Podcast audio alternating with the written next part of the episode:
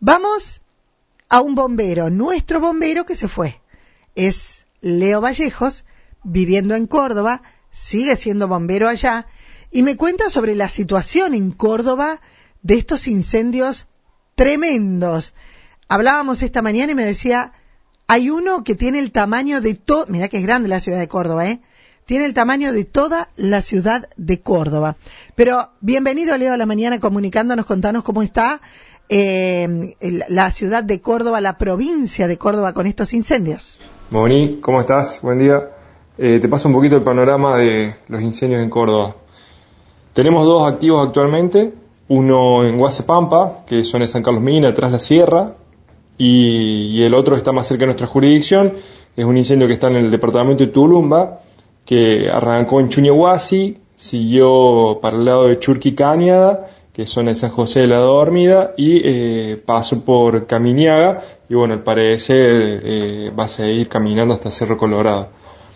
Eh, en ese incendio mm, sí estuvimos trabajando, fue una dotación el, el domingo, salió una dotación que estuvo trabajando hasta ayer a la noche de cinco bomberos en un, en un móvil liviano. Eh, ese, ese incendio ya tomó magnitud de, de mega incendio, tiene, caminó aproximadamente, llevaba más o menos caminado unos 50 kilómetros, ya, eh, ya ayer, no sé cómo estará el día de hoy, que está con respecto a su situación actual está totalmente activo eh, y descontrolado. Siguen, el, pronóstico sigue siendo poco favorable y menos teniendo en cuenta las temperaturas y el viento que viene, que viene haciendo estos días. Es una situación muy complicada. Eh, es un incendio que ya se encuentra en fase 4, fase 5, si no me equivoco.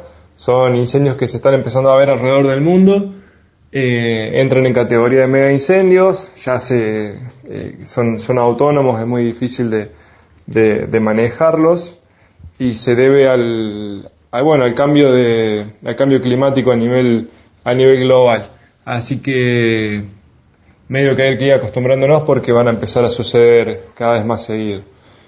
Eh, pero bueno, ese es el panorama general en cuanto a los incendios en Córdoba y bueno, cualquier cosita te mantengo, te mantengo al tanto, pero lo que pinta el día de hoy es que van a seguir caminando sin control.